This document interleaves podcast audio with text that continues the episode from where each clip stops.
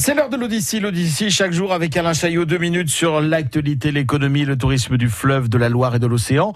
L'amicale des pêcheurs de Vioro organise ce week-end le quatrième Open Float Tube euh, que nous présente Jacques Dolo.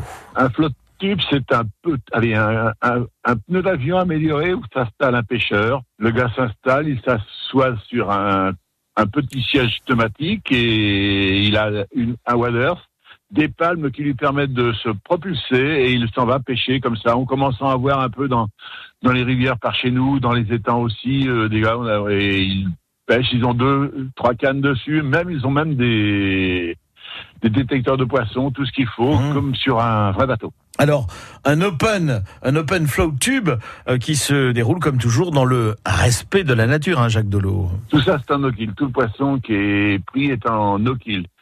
Et pour cette année, pour ceux qui n'auraient pas de flotte tube, on a un sponsor qui met une dizaine de flotte tubes à notre euh, disposition. On a du brochet, du cendre, du black bass, de la carpe, du gardon, de la brème. Très peu de poissons-chats, pas mal d'écrevisses au fond qui est invisible, qui est invisible qu'il faut détruire si on en pêche. Et attention, obligation d'avoir une carte de pêche pour pêcher les écrevisses. N'allez pas pêcher les écrevisses sans carte de pêche, c'est répréhensible. C'est pour- tout le département. On gère les deux réservoirs de Vioro, le Grand Vioro et le Petit Vioro, qui sont qui sont reliés l'un par l'autre euh, par une euh, par un bar- par un barrage route. Et le Grand Vioro qui les verse euh, et qui permet d'alimenter le canal de Nantes à Brest. Jacques Dolo, donc de l'amicale des pêcheurs de Vioro, avec euh, ce quatrième Open Float Tube.